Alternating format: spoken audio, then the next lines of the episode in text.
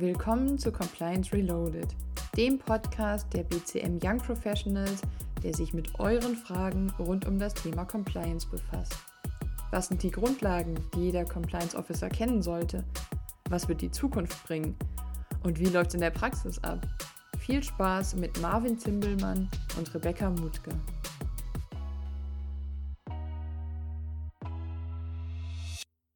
Hallo und herzlich willkommen zu einer neuen Folge. Hallo. Zurück aus der Sommerpause. Jetzt haben wir uns ja doch ein paar Wochen nicht gemeldet, würde ich mal sagen. Hat sich inzwischen aber viel getan, äh, wo wir auch den, den Einstieg einfach mal gern für nutzen würden. Und ähm, einige von euch haben es bestimmt bei LinkedIn schon gesehen. Wir waren ganz stolz und haben es direkt gepostet, dass wir die 10.000 Plays geknackt haben. Also äh, finde ich ein, ein stolzer Meilenstein, ja. Also sehr schön. Also an dieser Stelle auch danke dafür. Ja, vielen Dank. Und ich würde sagen, der, der, der nächste Punkt sind dann die, die 1000 Follower auf LinkedIn, wo wir kurz davor stehen. Ja, also ja bis Ende September kriegen wir hin. Ne? Das. Denke ich auch. ja, wir, wir haben uns gedacht, dass es ähm, vielleicht ein ganz cooler Einstieg nach der Sommerpause ist, wenn wir mal so ein bisschen auf die, die Folgen zu, zurückgucken, die wir veröffentlicht oder hochgeladen, aufgenommen haben. Und uns da, oder dabei ist uns aufgefallen, dass wir uns knapp vor anderthalb Jahren zum Einstieg mit der Frage befasst haben, was ist Compliance? Ja, und wir, wir mussten feststellen und haben damals auch in aller Vorausschau tatsächlich schon gesagt, äh, dass wir sicherlich zu dieser Frage ähm, wiederkehrende Folgen aufnehmen werden. Und inzwischen ist es soweit. Ich meine, wir, wir haben viele Themen in der Zwischenzeit gehört. Unser Verständnis hat sich natürlich auch gewandelt. Ähm, einfach weil wir andere Erfahrungen gemacht haben, weil wir vieles anderes auch gehört haben, sich der Begriff verändert hat. Und ich sag mal so, vor, weiß ich, vor 20 Jahren hätten wir gesagt, ja, Compliance ist Gesetzestreue oder Regelkonformität. Dann weiß ich auch noch, äh, gerade, äh, ich sag mal, auch in, in meinem Verständnis, da habe ich auch immer sehr sehr laut vor, vor zwei, drei Jahren, sag ich mal, immer davon gesprochen, ja, Compliance ist, ist ausschließlich Kommunikation und, und Kultur. Mhm. Und ich glaube, das, das war so ein ähm, auch ja eben sehr weit verbreitet und inzwischen, glaube ich, hört man auch, auch viel raus. Es geht jetzt in Richtung Lieferkettengesetz, CSR, das heißt, äh, auch mein Lieblingsthema, ähm, aber hat sich halt auch wieder gewandelt. Ne? Und wir haben einfach mal gesagt, äh, wir, wir drücken auf den Aufnahmebutton äh, und machen uns äh, unsere Gedanken oder teilen einfach mal unsere Gedanken, die wir haben, wenn es darum geht, was für uns eigentlich Compliance inzwischen bedeutet. Mhm. Und ich glaube, also wenn wir jetzt mal auf die Folgen zurückschauen, die wir aufgenommen haben, ähm, was für verschiedene Themen wir da hatten. Also wir hatten ja von irgendwie äh, Product Compliance, ähm, über das Lieferkettengesetz bis, ich weiß nicht, unendlich viele Themen. Mhm. Ähm, und das fällt alles unter den Begriff Compliance. Und ich glaube, also aus meiner Perspektive, das, was sich halt immer deutlicher herausstellt, ähm, je länger wir den Podcast auch machen, es gibt nicht den einen Begriff der Compliance. Ja. Ja, richtig. Es ist auf jeden Fall nicht so, dass man sagen kann, Compliance äh, umfasst die Themen 1, 2, 3 und dann ist Schluss, sondern ähm, jedes Unternehmen, jeder Compliance Officer ähm, wahrscheinlich sogar auch die Wissenschaft und die Lehre. Äh, jeder versteht unter Compliance ein bisschen was anderes oder sogar ganz was anderes. Ja. Ähm, ja. Und ich glaube, das ist eigentlich so, wenn wir jetzt mal zurückschauen auf die ganzen Folgen, ist das eigentlich so, glaube ich, die größte Erkenntnis, die wir daraus ziehen können, dass es nicht den Compliance-Begriff gibt. Ja, 100 Pro. Vor allem auch, ich sag mal, wenn, wenn ich so auch an den Austausch, den, den wir gerade letztens hatten äh, mit den Young Professionals, ähm, mhm. wo wir drüber gesprochen haben, was macht ihr eigentlich äh, sozusagen, also ihr, ihr seid Compliance Officer, aber womit beschäftigt ihr euch den ganzen Tag? Und ich sag mal, es, es waren, klar gab es ein paar Überschneidungen, aber Grund, im, im Grunde genommen waren die Stellen komplett unterschiedlich. Ne? Also wir haben, wir heißen zwar mhm. irgendwie alle gleich, aber haben wirklich komplett andere Themen auf dem Tisch gehabt. Ähm, klar, so die, ja. die, Basics, die bleiben sicherlich gleich. Das haben wir ja so auch ähm, sozusagen durch den Podcast mitbekommen, dass einfach die, die absoluten Grundlagen immer noch die, die Sachen sind, die auch am meisten nachgefragt sind. Was sind einfach dafür spricht, dass das sind halt wirklich die Grundlagen. Aber alles, was darauf aufbaut, ist einfach komplett unterschiedlich. Ne?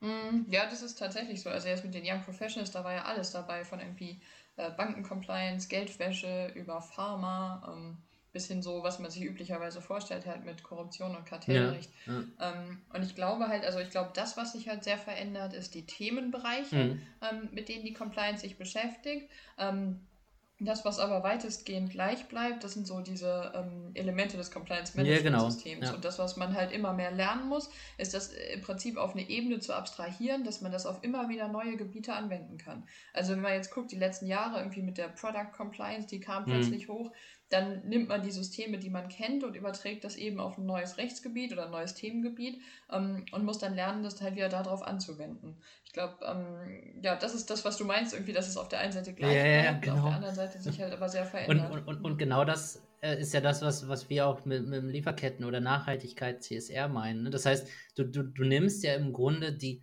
die gleichen Grundelemente oder, oder nimmst ja dein System was implementiert mhm. Äh, und sozusagen akzeptiert ist und funktioniert und, und baust das sozusagen nochmal oder erweiterst es und wendest es auf Nachhaltigkeit an.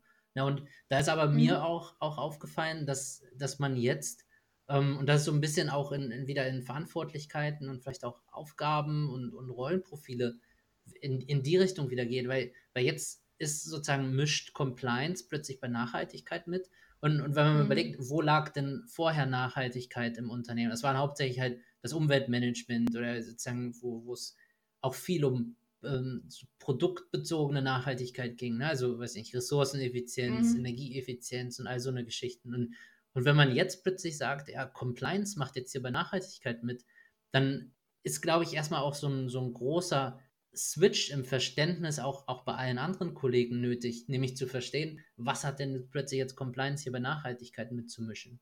Ne? Und, und dass es nicht heißt, dass Compliance dafür zuständig ist, dann irgendwann sozusagen abends die Lichter auszuschalten oder, oder irgendwie äh, darauf sozusagen auf, auf Umweltmanagement auf, auf, in Produktionsstätten oder sowas zu achten, sondern es geht halt um, um diesen Rechtsbegriff auch der Nachhaltigkeit, um, um wirklich um, um sozusagen ein, ein sehr breit gefächerte fächertes Gesetz, aus dem einfach unfassbar viele Verantwortungen rausgehen, die dann bei Compliance liegen. Mhm. Ja, und ich glaube, das ist halt das, was man ähm, auch immer mehr lernen muss und wo man sich dran gewöhnen muss, ähm, ist, dass man einfach diese stetige Veränderung hat. Und wir haben ja auch am Anfang, ziemlich am Anfang mal eine Folge zum mhm. Change Management mhm. aufgenommen. Und das ist halt ein Thema, das immer wieder ja, aktuell ja. ist und immer wieder aktuell sein wird, weil es halt immer so ist. Also man sieht es ja irgendwie, man hat das Gefühl in der Compliance, man beschäftigt sich eine Weile mit einem Thema sehr intensiv, dann gibt es einen Einschlag in irgendeinem anderen Thema, dann mhm. wandern plötzlich alle dahin, sagen, oh, jetzt müssen wir uns darum kümmern. Dann dauert es eine Weile und dann geht es immer so weiter. Und man findet immer wieder ein neues Thema, das äh, mhm. regelungsbedürftig ist, das ähm, ja irgendwie Schutz verdient sozusagen. Ähm, ja. ja, und dann muss man jedes Mal im Unternehmen sich darauf einstellen und umstellen der Veränderung irgendwie anpassen und das ist halt immer eine Herausforderung. Und, und, da ist auch vielleicht spannend, also ich sag mal, es, es kommen immer mehr Themen dazu und ich sag mal, ich, ich glaube, das ist auch äh, gut verbreitet, ähm, dass, dass wir uns über oder nicht über zu wenig Arbeit beschweren und ähm, ich sag mal, wenn, wenn immer neue Themen dazukommen, muss halt irgendwann auch wieder was runterfallen. Also ich meine, sonst, sonst funktioniert es halt nicht. Dann, dann sind wir wieder, wie wir es schon ein paar Mal gesagt haben, so Compliance mutiert zu einem Mülleimer im Sinne von, da wird halt einfach alles hingeladen. Mhm. Und wir, wir hatten gerade ähm, sozusagen vor der Aufnahme den, den Gedanken auch zu, zu Kartellrecht mal gehabt, was ja nun wirklich ein klassisches mhm. Thema ist, über, über das einfach schon, schon, schon lange gesprochen wird. Und, und wenn ich aber so überlege, äh, also gerade auch wenn man, wenn man so rumhorcht, Compliance Officer haben, sind ja auch immer sozusagen aus einem oder breiter aufgestellt, was den, was den Hintergrund der Ausbildung etc. angeht. Das heißt, es sind, mhm. werden im Grunde auch viel mehr Nicht-Juristen im Compliance Officer und, und dann sich sozusagen mit hartem Kartellrecht zu befassen, ist halt dann auch immer nochmal eine Herausforderung. Und wäre es dann nicht zum Beispiel an der Zeit, auch zum Beispiel so ein Thema an die Rechtsabteilung zurück zu delegieren oder zu sagen, da seid ihr die Experten, wir unterstützen, wir, wir bauen vielleicht auch ein, sozusagen ein System oder Präventionsmaßnahmen, aber so Bewertung von kartellrechtlichen Risiken oder Fragestellungen, das kann man vielleicht auch wieder zur Rechtsabteilung schieben. Ne? Aber ich glaube, am Ende kommt es äh, mal wieder auf das hinaus, was wir schon sehr oft gesagt haben, dass es extrem wichtig ist, ähm, dass man als Compliance-Abteilung oder als Compliance-Officer, mhm. wenn man keine ganze Abteilung für sich hat, ähm, sich von der Geschäftsleitung äh, die Zuständigkeit, die man mit seinem Compliance-Management-System hat, mhm. äh, mandatieren lässt. Also dass ganz klar definiert ist, für ja. welche Themenbereiche bin ich zuständig ähm, und was bedeutet das konkret. Also nicht einfach nur zu sagen, ich bin zuständig für Korruption, Punkt. Und dann kommt auf einmal zum Beispiel, überlegt man sich dann ja, was mhm. ist eigentlich mhm. Interessenkonflikte? Gehört Interessenkonflikte zum Thema Korruption? Ja, ja. Ist ja jetzt keine Bestechung, oder? Und also dann auch wirklich fürs eigene Unternehmen zu definieren, was bedeutet denn Korruption für uns oder was bedeutet Kartellrecht für uns oder was bedeutet irgendwie Vermögensstrafrecht mhm. oder mhm. Fraud oder welche Begriffe man verwenden möchte. Was bedeutet das konkret für unser Unternehmen und wie sehen auch die mhm. Schnittstellen aus? Und da kommt dann zum Beispiel die Rechtsabteilung ins Spiel, dass man sagt, okay, wir haben zwar als Compliance-Abteilung Kartellrecht auf unserer Flagge stehen, in der ja, Rechtsabteilung genau. gibt es aber auch ja. einen Kartelljuristen. So, dann muss er sich ja die Frage stellen, äh, wo ist die Grenze? Was machen wir als Compliance-Abteilung und was macht der hm. Jurist in der Rechtsabteilung? Ähm, und solche Schnittstellen halt klar zu definieren, ähm, mhm. denke ich, wird immer wichtiger, weil wir haben es ja jetzt wirklich gelernt die letzten Jahre ähm, über, über ja, die Young Professionals und den Podcast. In jedem Unternehmen ja, ja. bedeutet Compliance was anderes. Und dann ist es umso wichtiger, dass man es definiert, weil es besteht ja auch immer die Gefahr, dass sonst richtig. irgendwas hinten runterfällt. Also wenn jetzt irgendwie jeder im Unternehmen denkt, oh ja, das wird schon Compliance machen, Compliance denkt aber, wir sind zuständig für Kartellrecht und Korruption, dann macht es am Ende keiner und dann passiert der Verstoß und dann ähm, hat das ja. Unternehmen und die Geschäftsleitung ja. das Problem. Und dann, ja, ist es eigentlich, glaube ich, die Quintessenz der ganzen äh, Podcast-Reihe bisher sozusagen, dass man für das eigene Unternehmen und für die eigene Compliance-Abteilung, für das eigene Compliance-Management-System definieren muss, Wofür mhm. sind wir zuständig? Was bedeutet das? Und, und wofür und sind da wir bist du zuständig? wieder sehr schnell sozusagen im, im Abstecken von Aufgaben und Verantwortlichkeiten und dann auch wieder in, in dieser gewissen mhm. Koordinations- oder Koordinierungsrolle, die wir auch schon ein paar Mal angesprochen haben, ne? dass sozusagen viele, viele ja. Themen bei mhm. dir irgendwie landen, aber du halt auch sozusagen an Stellen erkennen musst, hier gebe ich jetzt mal ab, weil es gibt zum Beispiel ich meine, wir haben jetzt über künstliche Intelligenz und Digitalisierung haben wir schon, schon sehr lange gesprochen und klar, wir sind keine IT-Experten, aber sozusagen, wir müssen verstehen und erkennen, ab wann geben wir sozusagen Verantwortung an die jeweiligen Fachbereiche ab. Sei es jetzt zum Beispiel bei Kartellrecht, wenn, wenn ich sozusagen kein, kein Kartellrechtsexperte bin, oder gebe ich eben Punkte an, äh, an, an die IT-Abteilung ab, wenn ich keine IT-Experte bin. Das heißt sozusagen, genau wie du gesagt hast, man muss sich ständig neu definieren, klar machen, welche Aufgaben gehören zu Compliance und welche Schnittstellen nutze ich, um die Themen, wo ich nicht der Experte für bin, auch entsprechend abgeben zu können. Mhm, genau, und dann halt aber auch nicht da Schluss machen, sondern dann sich das halt auch ja, entsprechend ja. von der Geschäftsleitung mandatieren lassen, weil die Delegation muss ja stimmen, sozusagen jetzt, wenn man es als Jurist betrachtet, sozusagen, sonst ja, hast du Ende auch keine stimmt. Enthaftung, mhm. wenn dann irgendwas passiert. Also zum einen natürlich das für sich selber überlegen, aber zum anderen auch den Schritt gehen und sagen, äh, die Geschäftsleitung hat uns die Themenbereiche mhm. mit dem Inhalt delegiert, dafür sind wir zuständig.